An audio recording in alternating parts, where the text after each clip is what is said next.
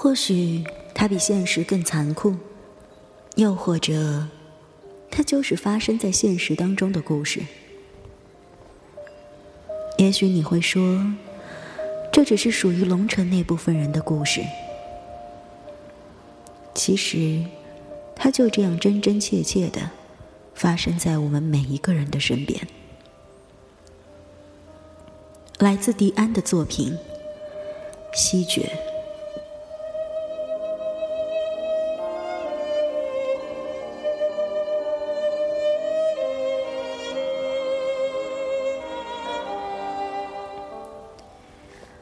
不过，我们谁也没有料到，在这个家里，无论如何也不肯接受这件事情的，是郑南英。他就像一只固执的松鼠那样，怀里紧紧的抱着他的大兔子，缩在房间的一角，像是在誓死保卫他的树洞。我进家门的时候，正好就是这个镜头在迎接我。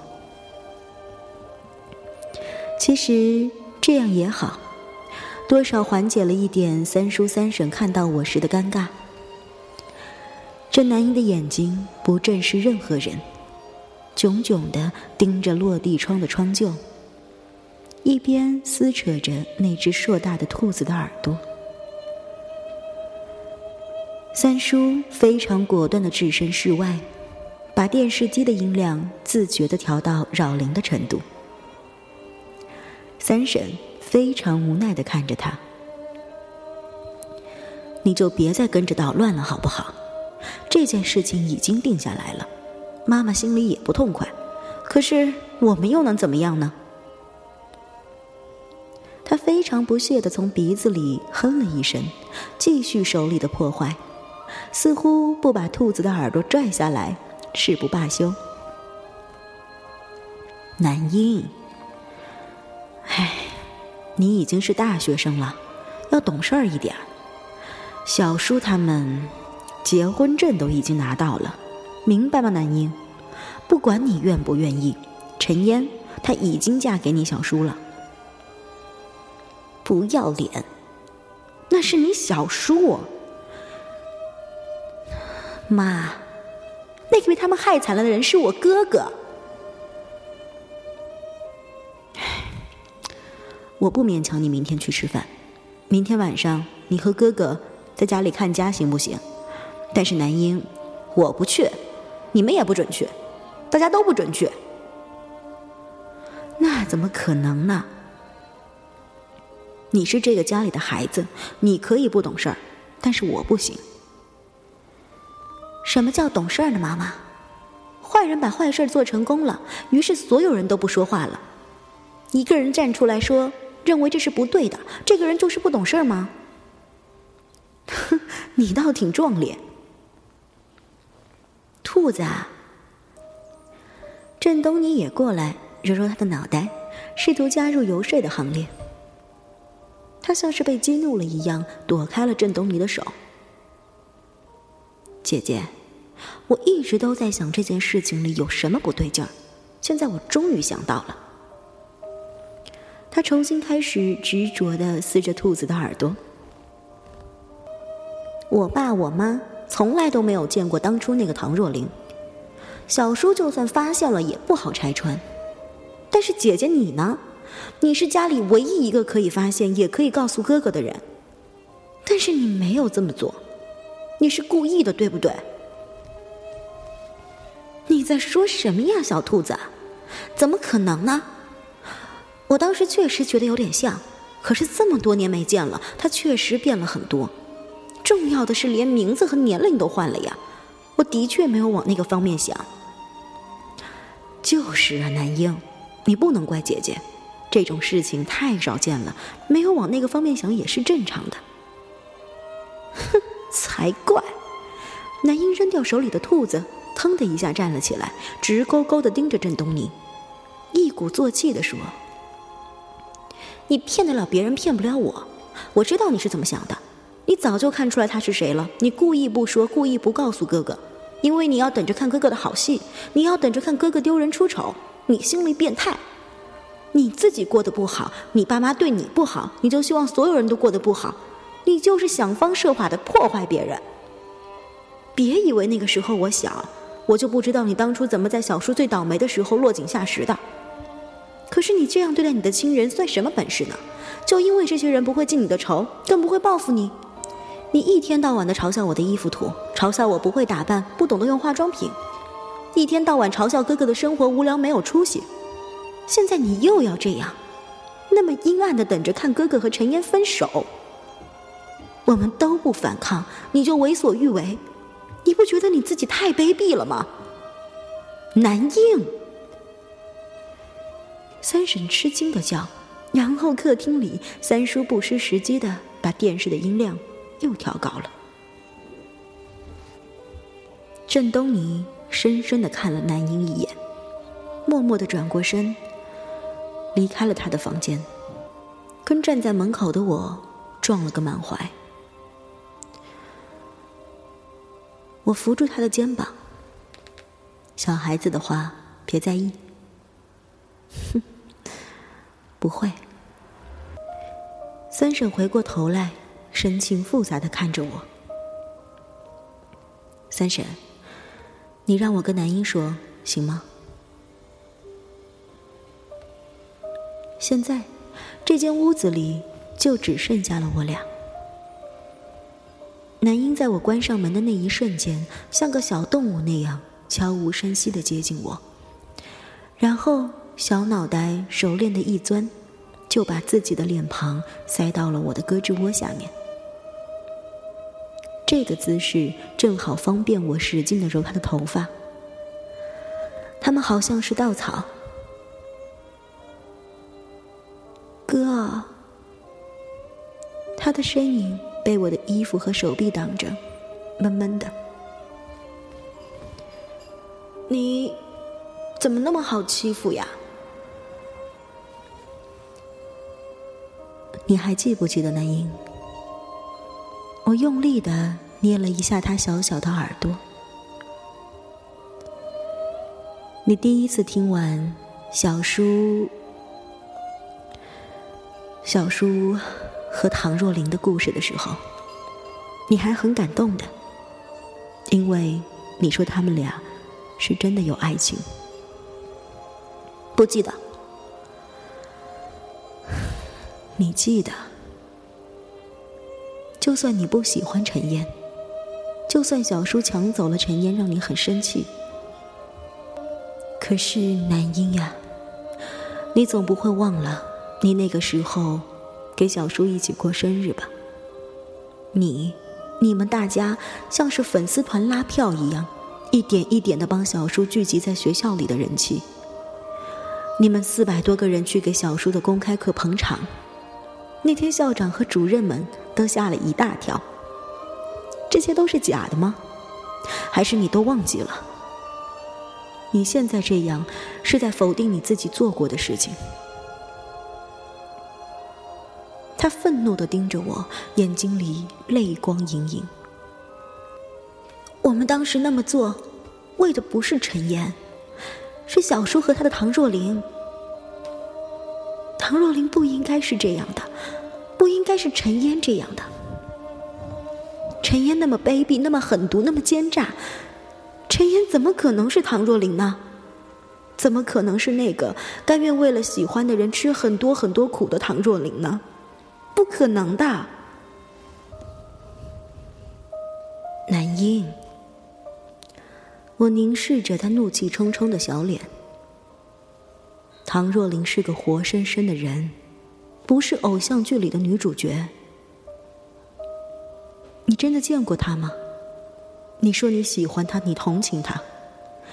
可是当真正的她出现在你眼前了，她终于和你们力挺的郑红老师。终成眷属了，你这不是叶公好龙又是什么呢？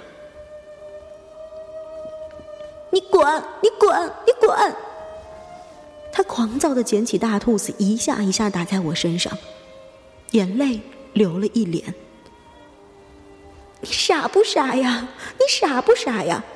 他们合起来欺负你、骗你、利用你，然后你还要替他们讲好话。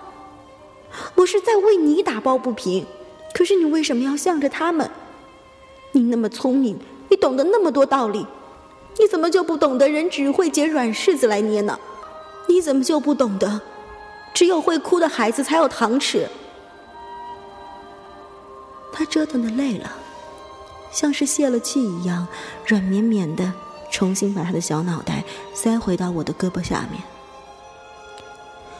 不公平，一点都不公平。男婴终究没有出现在小叔的婚宴上，除了他，我们都去了。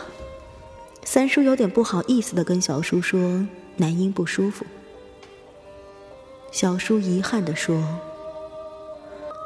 哎，亏我还特地挑了一个星期六，嗯，我觉得他能从学校回来呢。”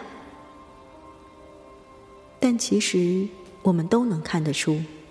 小叔还是挺满意的，可能按照他原先的设想，不来的人恐怕更多。陈烟笑盈盈的站在一旁看着我们，然后他转过脸去，顿时没有一点笑容的对包厢的服务员说：“可以上菜了。”她穿了一条很精致的红裙子，化了妆。把头发全部盘起来，有那么一瞬间，我觉得我根本不认识她。她已不再是那个曾经沉静的坐在我家客厅里，对着每个人温暖微笑的女孩子。饭桌上，她很主动的为大家找话题，非常礼貌的对每个人的意见表示尊重和谅解。谈笑间。她不动声色的向我们所有人表示了，她已名正言顺。其实整顿饭吃的依然尴尬。我相信每个人都在盼着这顿饭赶紧吃完。大家乱碰了一杯，说了一些白头到老之类的话，就如释重负的开始动筷子。饭桌上只能听见三婶和陈烟非常不自然的一来一往的家常话，只不过他们默契的不去称呼对方。其他人似乎只是专程来吃饭的。郑东尼的食量尤其了得，唯一一个看上去神色自如的人就是小叔，他大概打定主意。要糊涂到底。陈烟忽然间正了正神色，把本来就挺直的脊背更直了。他转过脸问服务生：“我点菜的时候说过，清蒸鲤鱼里不要放葱丝儿。我们家里人不喜欢吃葱，可是你还是放了那么多。”他说这句话的时候，看似不经意的往我这边瞟了一眼。那个小服务生非常茫然的不知所措，看上去像是新来的。你把刚才下单那个人叫过来。你听不明白吗？刚才给我点菜的人是你，可是我知道不是你下的单。你不愿意叫他过来也行，把这份清蒸鲈鱼给我换掉。反正刚刚上来，我们没有动过。小服务生满脸通红。嗯，可可可是，这这条鱼是您刚才选的，已经杀了，我做不了这个主。那是你们的问题，不是我的。不然，直接叫你们经理来。我不知道家里谁不喜欢吃葱。郑东尼安慰的对小服务生一笑。反正我喜欢，我是孕妇，我可管不了那么多，我要吃了。说着，他手里的筷子就把那条无辜的鱼给弄得七零八落了。小服务生松了一口气，站回到门边去，非常隐秘的对陈烟翻了一个白眼。陈烟的脖子依旧僵直着，手里的汤匙似乎没有地方放。但是脸上依旧维持着刚才张弛有度的、刻意的笑容。我心里暗暗的叹了口气。三婶就在这个时候推搡着三叔站了起来。嗯，我们俩应该敬新郎和新娘子一杯。小叔慌张的站起来，把他面前的汤匙带得叮当乱响，脸色窘成了猪肝。嗯，呃，不行不行，呃，我应应该我们敬你们，怎么能让你们反过来敬我们呢？嘴里反反复复的“你们”和“我们”，几乎让他的舌头打结了。他慌慌张张地端起自己的杯子，一饮而尽。三叔只好紧张地说：“你呀，很不容易的，要好好过。我干了。”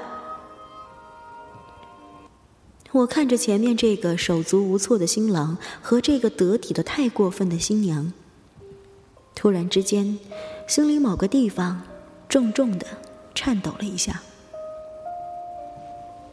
我站起来，倒满了我的杯子。我们还没有敬酒。我对小叔笑笑。她是孕妇，她的这杯我替了。我看了郑东尼一眼，说着，我一口气干了它，再倒上。下面这杯是我敬的。我注视着陈烟躲闪的眼睛。小叔，小沈，郑东尼的筷子叮当一声掉在了自己的盘子里。酒灼烧的划过我的喉咙的时候，我知道他狠狠的看了我一眼。那一瞬间，小叔和陈烟像是同时被人点了穴。我重新坐下的时候，他俩还站在那里。我不知道他们是什么时候坐下的。我若无其事的跟郑东尼讨论吃哪道菜比较好，故意不去看他们的座位。我心里暗暗的、有力的重复着：“陈烟，陈烟，你已经费尽力气了，你已经做了一晚上的女主人了，你不能功亏一篑，你争气一点，绝对不可以哭。”杯盘狼藉的时候，我们四个宾客像是刑满释放那样，迫不及待的离开，留下一对新人买单。三叔去停车场取车的时候，三婶站在酒楼外面的台阶上，对着深蓝色的夜空，如释重负的长叹了一声。郑东尼小声说。三婶，你看到没有？就为了一条鱼里面的葱丝儿，摆出多大的谱！我就是看不惯这么小家子气的女人。哎呀，糟了！三婶尖声叫道：“我这是什么脑子？我忘了最重要的事情，我没有把红包给他们。我去给。”我简短的说。我折回到包厢外面的时候，他们俩还没有离开。站在门边上，我看到陈烟正在把一条崭新的围巾塞进小叔的衣领。眼光轻触的那一瞬间，他们对彼此会心一笑。小叔又变成了讲台上那个聪明的小叔，陈烟又变成了那个我熟悉的，并且温暖的陈烟。小叔抓住他的手指。有些生硬的、用力的一握。今天辛苦你了。陈烟满足的笑着。你在说什么呀，郑老师？为了这句“郑老师”，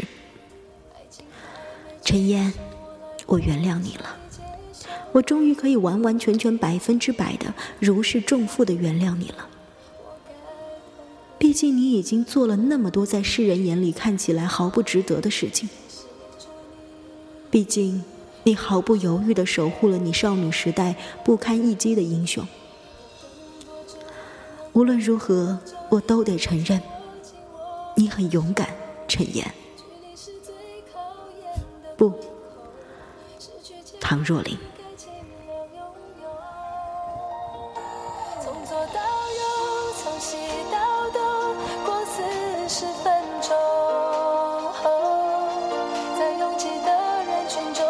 却没